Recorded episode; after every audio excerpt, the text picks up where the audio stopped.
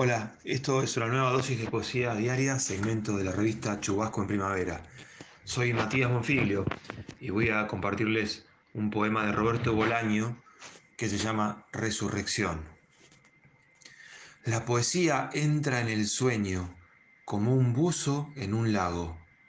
La poesía más valiente que nadie entra y cae a plomo en un lago infinito como Loch Ness o turbio e infausto como el lago Balatón.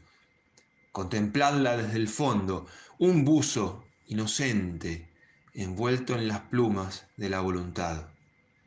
La poesía entra en el sueño como un buzo muerto en el ojo de Dios.